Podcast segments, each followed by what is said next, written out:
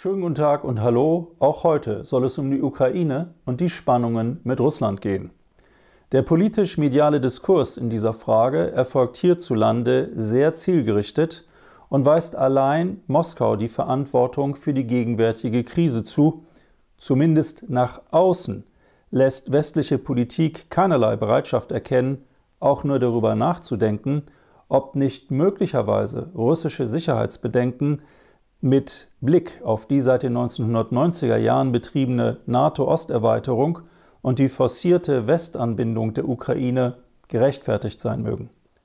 Stattdessen geht es fast ausschließlich um die Frage, mit welchen Sanktionsmaßnahmen der Westen reagieren sollte, falls Russland die Ukraine angreift, was quasi als gesichert angenommen wird. Vor allem Washington überbietet sich selbst mit ständig neuen Ankündigungen einer russischen Invasion, die Präsident Biden zufolge noch im Februar stattfinden werde, spätestens nach Ende der Olympischen Winterspiele in Peking, also quasi in diesen Tagen. Es fehlt eigentlich nur noch die Angabe der genauen Uhrzeit des russischen Angriffs und des genauen Frontverlaufs. Der gesunde Menschenverstand reicht aus, der gleichen Rhetorik als das zu erkennen, was sie ist, eine auf Eskalation setzende Panikmache. Sie erinnert an Washingtons Propaganda über vermeintliche irakische Massenvernichtungswaffen im Vorfeld des Irakkrieges 2003. Anstatt journalistische Vorsicht und Sorgfalt walten zu lassen, überbieten sich hiesige Medien in der Wiedergabe alarmistischer Meldungen aus dem Weißen Haus oder dem Pentagon. In Frage gestellt werden sie selten. Die Sinnfrage stellt sich offenbar nicht, obwohl sich sogar die Regierung in Kiew wiederholt über dergleichen Ankündigungen befremdet zeigte. Die forcierte Evakuierung erst von US-Bürgern, dann auch von anderen, darunter Deutschen aus der Ukraine, verleiht dergleichen Spekulationen ein zusätzliches propagandistisches Gewicht. Als Reaktion auf die mehr als 100.000 Soldaten, die Russland entlang der ukrainischen Grenze zusammengezogen haben soll, auch wenn sie teilweise bis zu 250 Kilometer von dieser Grenze entfernt stehen, haben die USA Tausende zusätzlicher Soldaten in die baltischen Staaten nach Polen oder Rumänien entsandt. Was in der hiesigen Debatte weitgehend fehlt, sind Sachlichkeit und Ausgewogenheit. Beim Thema Russland dominiert die Empörung, nach Kräften befördert von der medialen Berichterstattung. Beim Irakkrieg 2003 standen rund zwei Drittel der veröffentlichten Meinung auf Seiten der USA, rund ein Drittel befürwortete die deutsche Haltung, sich diesem Krieg nicht anzuschließen. Detailliert können Sie das in meinem Buch Die scheinheilige Supermacht nachlesen. Heute dagegen befürworten die Leitmedien zu fast 100 Prozent eine konfrontative Haltung gegenüber Russland ein weitgehend getreues Spiegelbild deutscher Politik. Diese Einheitsfront ist gefährlich, denn wenn alle dasselbe denken, wird es höchste Zeit, innezuhalten, besser noch die Notbremse zu ziehen. Die eigenen, die westlichen Positionen sind offenbar nicht verhandelbar, da sie auf einer höheren Ethik und Moral basieren, rund um Werte wie Freiheit, Demokratie und Menschenrechte. Anstatt eine vermittelnde Position zwischen den USA und Russland einzunehmen, folgt die Bundesregierung weitgehend der von Washington vorgegebenen Logik der Eskalation. Entsprechend überwiegen unkritische Solidaritätsbekundungen mit der ukrainischen Regierung, die fast schon Nibelungentreue signalisieren. Wenn etwa Außenministerin Annalena Baerbock am 7. Februar in Kiew betont, wir stehen ohne Wenn und Aber an der Seite der Ukraine. Und weiter, wir sind auch selbst bereit, einen hohen wirtschaftlichen Preis zu zahlen, mit Blick nämlich auf die Kosten möglicher Boykottmaßnahmen gegen Russland für Deutschland, so vertritt sie weniger deutsche Interessen als vielmehr jene der USA. Gemeint ist natürlich in erster Linie die Nichtinbetriebnahme der Gaspipeline Nord Stream 2 von Russland nach Deutschland über die Ostsee die zu sabotieren Washington seit Jahren bemüht ist. Mit dem Ziel der Europäischen Union und vor allem Deutschland, statt russischem Gas US-amerikanisches Fracking-Gas zu Apothekerpreisen zu verkaufen. Es gehört zu den großen Mysterien der grünen Ökopartei, warum sie Nord Stream 2 vehement ablehnt, bislang aber keine Einwände gegen das umweltschädlich geförderte Schiefergas aus Nordamerika erhebt, das überdies drei bis fünfmal so teuer wäre wie russisches Gas. Die aktuellen Spannungen haben eine lange Vorgeschichte, die mit dem Untergang der Sowjetunion begann und sich mit der Osterweiterung der NATO fortsetzte. Anstatt eine neue Sicherheitsarchitektur für Europa und die Welt zu begründen, unter Einbeziehung Russlands, suchten die USA das bestehende geopolitische Vakuum ausschließlich zu ihren Gunsten zu füllen. Der US-Diplomat George Kennan, zu seinen Lebzeiten einer der einflussreichsten geostrategischen Vordenker in Washington und ehemals US-Botschafter in Moskau, sagte bereits 1998 in einem Interview, diese Osterweiterung ist ein tragischer Fehler, auf den die Russen früher oder später reagieren werden. Es gibt für diesen Schritt keinerlei Notwendigkeit, niemand hat irgendjemanden bedroht.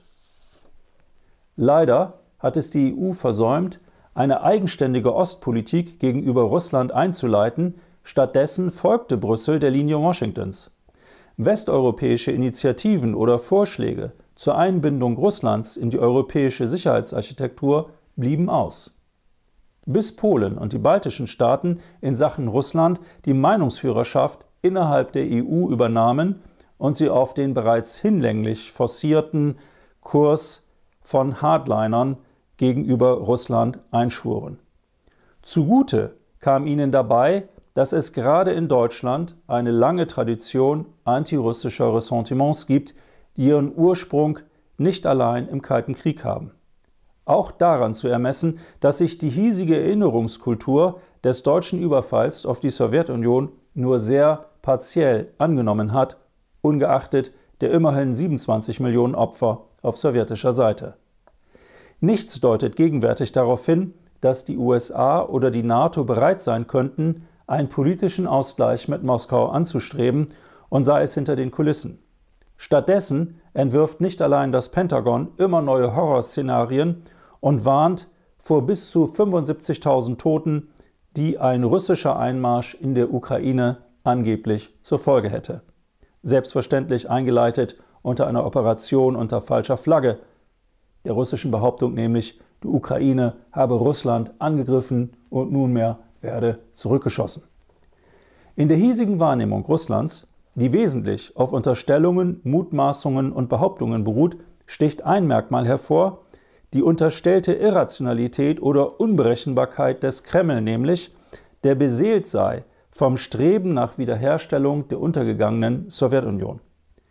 Tatsächlich aber handelt die russische Führung durchaus rational, folgt sie einer nüchternen Kosten-Nutzen-Analyse. Das unterstreicht nicht zuletzt die Art und Weise, wie Moskau in den letzten 20 Jahren militärische Macht und geostrategischen Einfluss eingesetzt hat.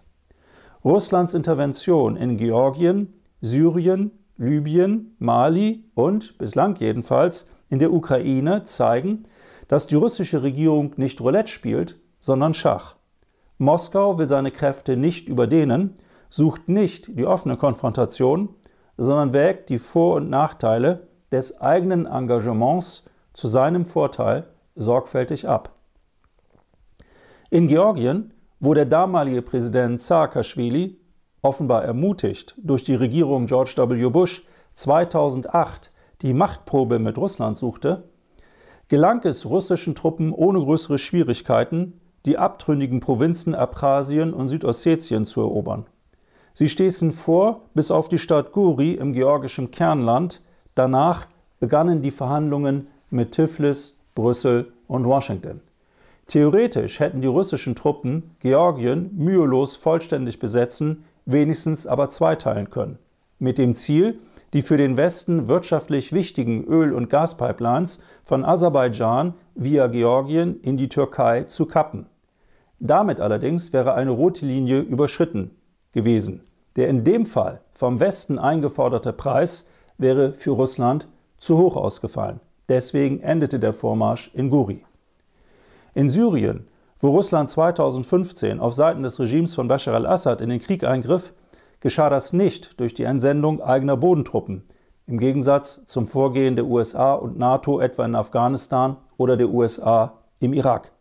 Stattdessen entsandten die Russen Militärberater, Hubschrauber, Kampfflugzeuge, Söldner.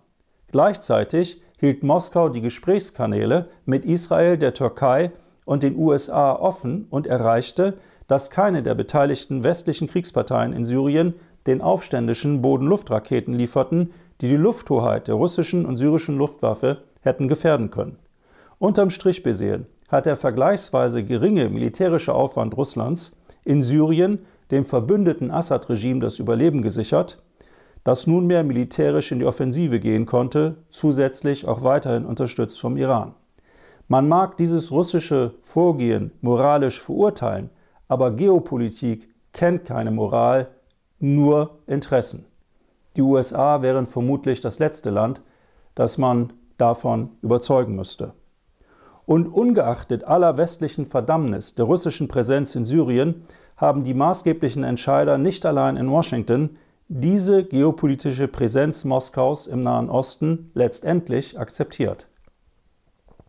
In Libyen begann sich Russland 2017-18 auf der Seite des abtrünnigen Generals Khalifa Haftar im Osten Libyens zu engagieren, wie auch zahlreiche arabische Staaten und Frankreich.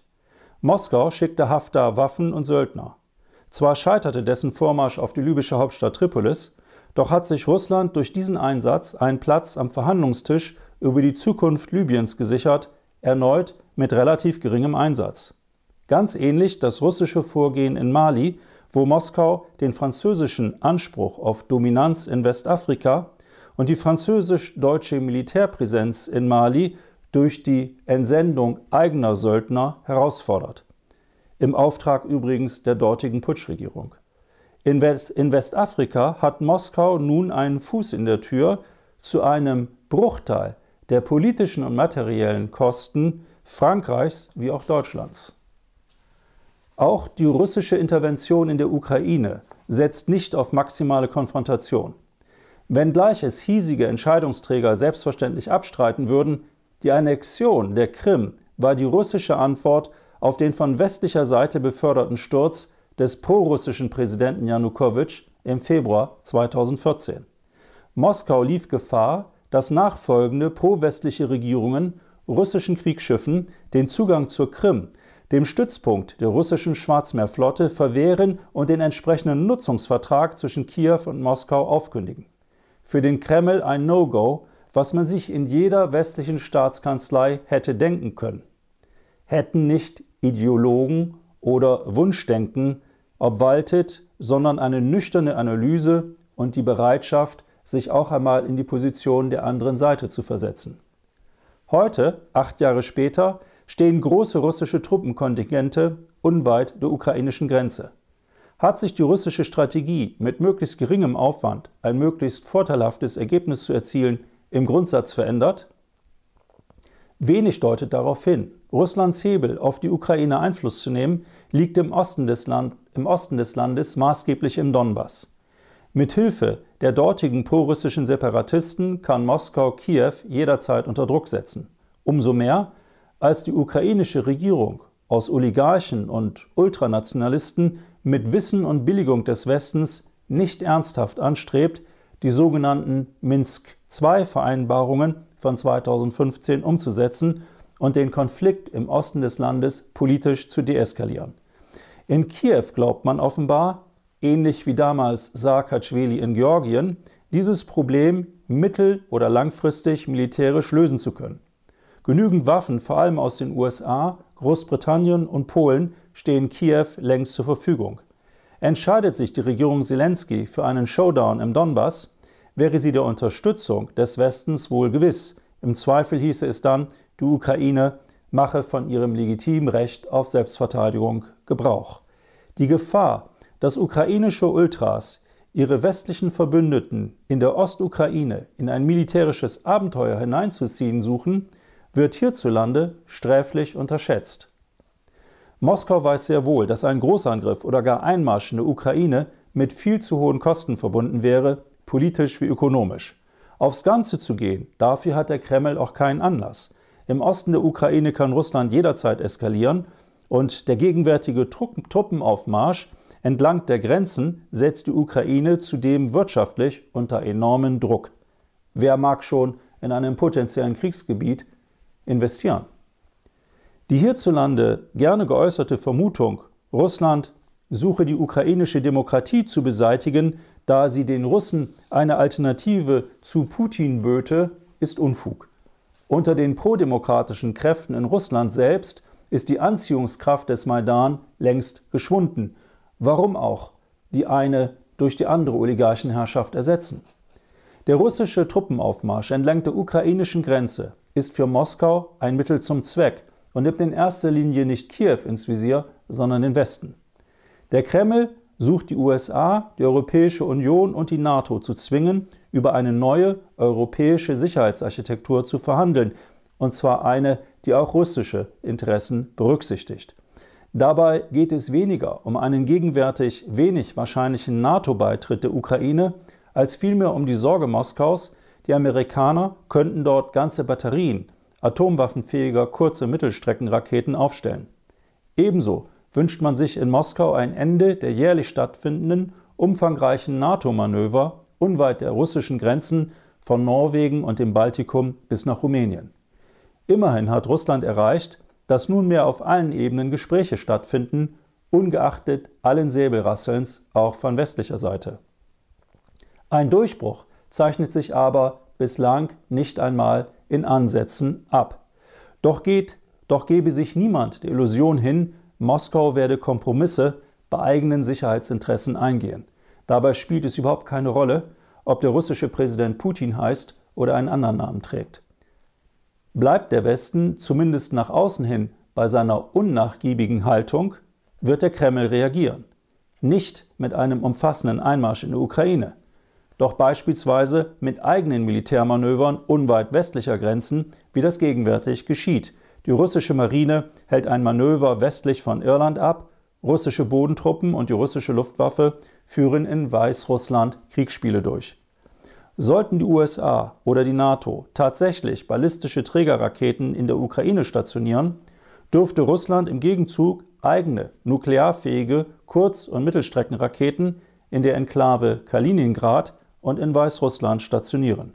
Und darüber hinaus die eigenen militärischen Kapazitäten näher an die Grenzen der USA heranführen, indem Moskau beispielsweise U-Boote mit Hyperschallraketen im westlichen Atlantik kreuzen lässt oder Abschussrampen für Langstreckenraketen in Venezuela einrichtet.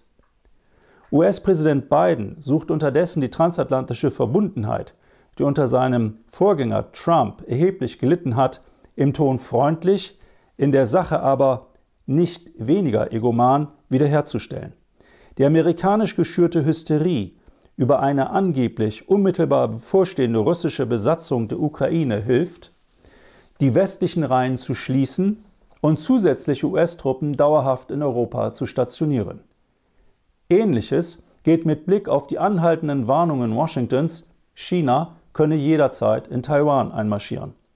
Dergleichen Kriegshysterie hilft der Regierung Biden innen- wie außenpolitisch doch welche Strategie ist damit verbunden? Weder Moskau noch Peking werden sich davon beeindrucken lassen. Stattdessen hat die fehlende Bereitschaft Washingtons, auf russische Sicherheitsinteressen einzugehen, Präsident Biden in eine politische Sackgasse geführt. Nüchtern besehen hat er drei Optionen und keine macht ihn zum strahlenden Sieger. Der US-Präsident kann den gegenwärtigen Konfrontationskurs ungebremst fortsetzen, bis hin zum offenen Krieg mit Russland.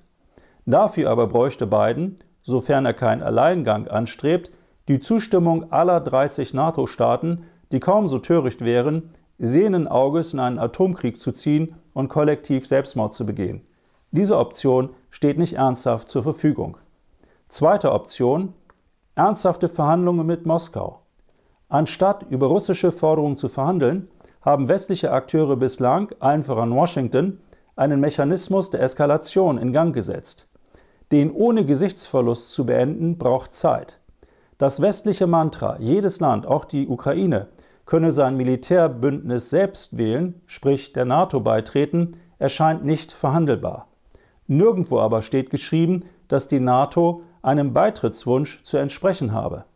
Ein möglicher Ausweg wären Sicherheitsgarantien für die Ukraine ohne NATO-Mitgliedschaft und der Ausbau des Landes zu einem auch wirtschaftlichen Brückenstaat zwischen West und Ost, einschließlich garantierter Liefermengen für Erdgas über die Jamal-Pipeline, die von Russland über die Ukraine in Richtung Westen führt.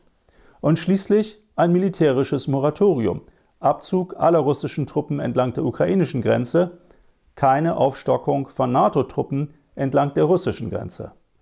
Diese Option hat zwei Schwachstellen. Zum einen müsste Washington und ebenso Brüssel den ukrainischen Präsidenten Zelensky in die Pflicht nehmen und ihm rote Linien aufzeigen, insbesondere mit Blick auf ein militärisches Vorgehen im Donbass. Dabei besteht allerdings die Gefahr, dass er, Zelensky, eine solche Kurskorrektur politisch nicht überlebt und in Kiew Ultranationalisten an die Macht gelangen. Außerdem würden die Republikaner in den USA jeden Kompromiss mit Moskau als Appeasement geißeln und den Demokraten erneut außenpolitisches Versagen vorwerfen, nach dem Fiasko in Afghanistan und einem sich abzeichnenden Kompromiss mit dem Iran, den die üblichen Verdächtigen mit Sicherheit ebenfalls als Appeasement geißeln werden. Dritte Option, keine Verhandlungen, keinerlei Zugehen auf Moskau, stattdessen auch weiterhin ein politisch-mediales Dauerfeuer über die Bösartigkeit Russlands im Allgemeinen und Putins im Besonderen. In dem Fall dürfte Moskau reagieren wie beschrieben, die eigenen militärischen Optionen ausbauen, auch in Richtung der US-Grenzen und sich politisch wie auch wirtschaftlich immer mehr in Richtung China orientieren. Perspektivisch droht dann eine Zweiteilung der Welt. Hier der vermeintlich werteorientierte Westen unter Führung der USA, vereint unter dem Banner von Freiheit, Demokratie und so weiter, dort China und Russland im Tandem, unsere neuen Erbfeinde, die sich massiven Wirtschaftssanktionen nicht allein der USA ausgesetzt sehen dürften. Die Folgen für die Weltwirtschaft wären fatal und den höchsten Preis würden einmal mehr die Europäer bezahlen. Zur Erinnerung, Sanktionen haben schon gegenüber dem Iran, Kuba oder Venezuela keine Verhaltensänderung erzwingen können. Umso weniger gilt das mit Blick auf Russland und China. Hinzu kommt, dass die USA eine Weltmacht im Niedergang sind. Selbst wenn sie wollten, wären die Amerikaner nicht erneut in der Lage, 500.000 Soldaten zur Befreiung der Ukraine oder Taiwans zu expedieren, wie 2003 gegen den Irak. Auch dieses zur Erinnerung, die Kuba-Krise wurde 1962 beigelegt, indem die Sowjetunion auf die Stationierung ihrer Atomwaffen in Kuba verzichtete. Im Gegenzug aber zogen die USA respektive die NATO ihre Mittel- und Langstreckenraketen aus der Türkei ab. Ohne Gegenleistung auch der westlichen Seite wird es keine Deeskalation der gegenwärtigen Krise um die Ukraine geben. Während Washington und London weiter zündeln, setzen insbesondere Frankreich und Deutschland hinter den Kulissen auf Deeskalation im Rahmen des sogenannten Normandie-Formates. Der Spielraum deutscher Politik ist dabei begrenzt. Washington offen herauszufordern, gilt in Berlin als Tabu, anders als etwa in Paris. Was fehlt, ist die Bereitschaft zum Denken in größeren analytischen und geostrategischen Zusammenhängen. Viel zu sehr hat man hierzulande die selbstgewählte Rolle eines Juniorpartners Washingtons verinnerlicht. Die große Mehrheit an Entscheidungsträgern und Meinungsmachern setzt die Interessen der USA gleich mit denen Europas und Deutschlands. Kein von den Vereinigten Staaten je begangenes Unrecht hat diese Nibelungentreue bislang ernsthaft erschüttern können. Dergleichen Selbstverzwergung aber ist gefährlich, weil sie Berlin gegenwärtig zum willigen Vollstrecker einer nicht im deutschen Interesse liegenden Konfrontation mit unserem Nachbarn Russland macht. Auch die wirtschaftlichen Erfordernisse Deutschlands werden dabei leichtfertig aufs Spiel gesetzt. Allen voran die Grünen würden die Gaspipeline Nord Stream 2 am liebsten gar nicht erst in Betrieb nehmen und nach Möglichkeit die Gasimporte aus Russland ganz einstellen. Da die Hälfte des in Deutschland verbrauchten Erdgases und ein Drittel des hiesigen Erdölbedarfs aus Russland stammt, möge Wirtschaftsminister Robert Habeck doch einmal erläutern, wie er die dann entstehenden Lücken zu schließen gedenkt? Weder die Sowjetunion noch Russland haben jemals Erdgas als politische Waffe eingesetzt. Das besorgen stattdessen nicht zuletzt die Grünen, in der irrigen Annahme, Deutschland säße wirtschaftlich am längeren Hebel. Das allerdings ist mitnichten der Fall. Hier verwechseln die entsprechenden Akteure moralische Selbsterhöhung mit ökonomischen Realitäten. Russland wie auch China sind gegen weitere westliche Sanktionen längst gewappnet. So hat Russland seit 2014, seit den Boykottmaßnahmen wegen der Krim, zahlreiche Maßnahmen ergriffen, um seine Wirtschaft gegen weitere Schocks zu wappnen, insbesondere im Banken- und Finanzsektor. Moskau hat etwa seit 2014 seine Anteile an US-Staatsanleihen von 105 Milliarden US-Dollar auf gerade einmal 3,9 Milliarden reduziert. Der russische Anteil an Exporten, die auf Dollarbasis abgewickelt werden, hat sich in den letzten acht Jahren von 66 auf 50 Prozent verringert, Tendenz weiter fallend. Parallel hat Russland, ebenso wie China, ein eigenes bankeninternes Zahlungssystem eingerichtet, das sofort in Betrieb gehen könnte, sollten die USA, Russland und oder China aus dem internationalen US-dominierten Banken- und Zahlungssystem SWIFT ausschließen. Nicht ohne Grund hat CDU-Parteichef Friedrich Merz einen solchen Ausschluss mit dem Zünden einer Atombombe im Finanzsektor verglichen. Die Folgen für die westliche Wirtschaft, allen voran die Exportnation Deutschland, wären verheerend. Wie sollte denn dann der Zahlungsverkehr in Richtung Russland und China erfolgen? Da Deutschland der wichtigste westliche Handelspartner Russlands ist, das bilaterale Handelsvolumen liegt fast doppelt so hoch wie das zwischen den USA und Russland, wären die Folgen einer fortgesetzten wirtschaftlichen Konfrontationspolitik gerade für uns fatal. So schreibt etwa Oliver Hermes, Vorsitzender, Vorsitzender des Ostausschusses der deutschen Wirtschaft, in der aufgeregten politischen und medialen Diskussion zu den möglichen Auswirkungen des Konfliktes um die Ukraine auf die deutsche Wirtschaft wird die wirtschaftliche Bedeutung Russlands häufig heruntergespielt und rein auf das Handelsvolumen reduziert. Der Außenhandel ist aber nur ein Ausschnitt unserer Wirtschaftsbeziehungen. Russland ist der größte Markt in unserer unmittelbaren Nachbarschaft und ein wichtiger Investitionsstandort.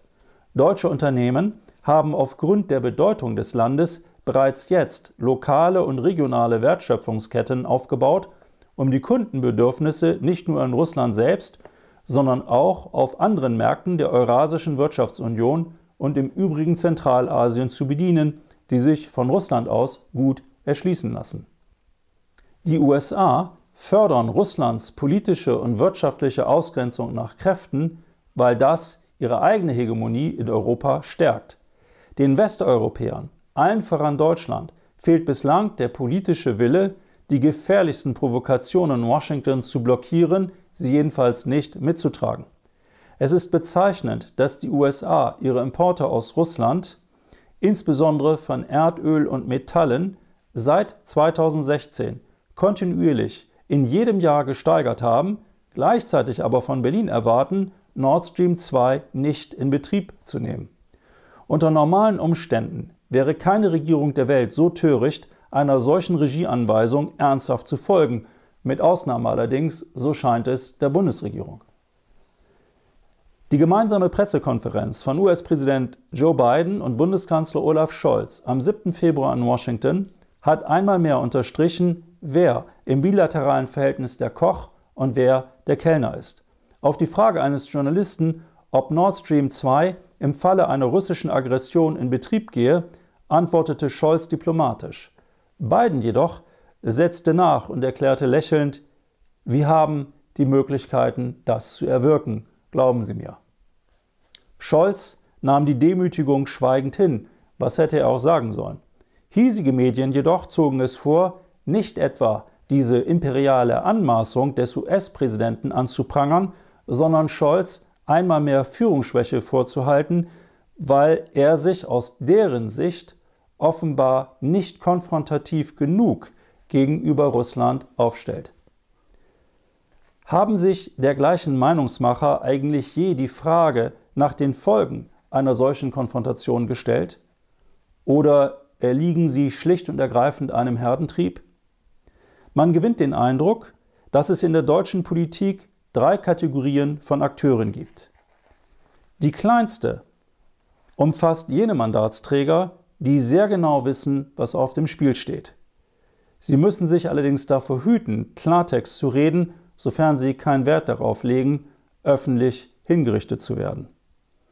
Der wichtigste Vertreter dieser Kategorie ist der Bundeskanzler im Jungtem mit seinem Kanzleramtsminister Wolfgang Schäfer. Das sind die Profis, die das Schlimmste zu verhindern suchen, ohne sich angreifbar zu machen. Der Kanzler gehört auch nicht zu den Scharfmachern gegenüber Russland, im Gegensatz zum Bundespräsidenten. Deswegen sagt Scholz in Sachen Nord Stream 2 auch nur so wenig wie möglich. Das ist nicht Ausdruck von Führungsschwäche, ganz im Gegenteil. Vielmehr zeugt es von Sachverstand, Verantwortungsbewusstsein und politischer Weitsicht. Scholz ist ein klug agierender Steuermann, der das deutsche Schiff in ruhigeres Fahrwasser zu lenken sucht. Ob das gelingt, ist vollkommen offen. Die zweite und größte Kategorie besteht aus Politikern, deren Horizont offenbar nicht weiter als bis zur nächsten Wand reicht, die weder analytisch noch geostrategisch zu denken gewohnt sind, stattdessen glauben, im transatlantischen Mainstream gut und sicher segeln zu können.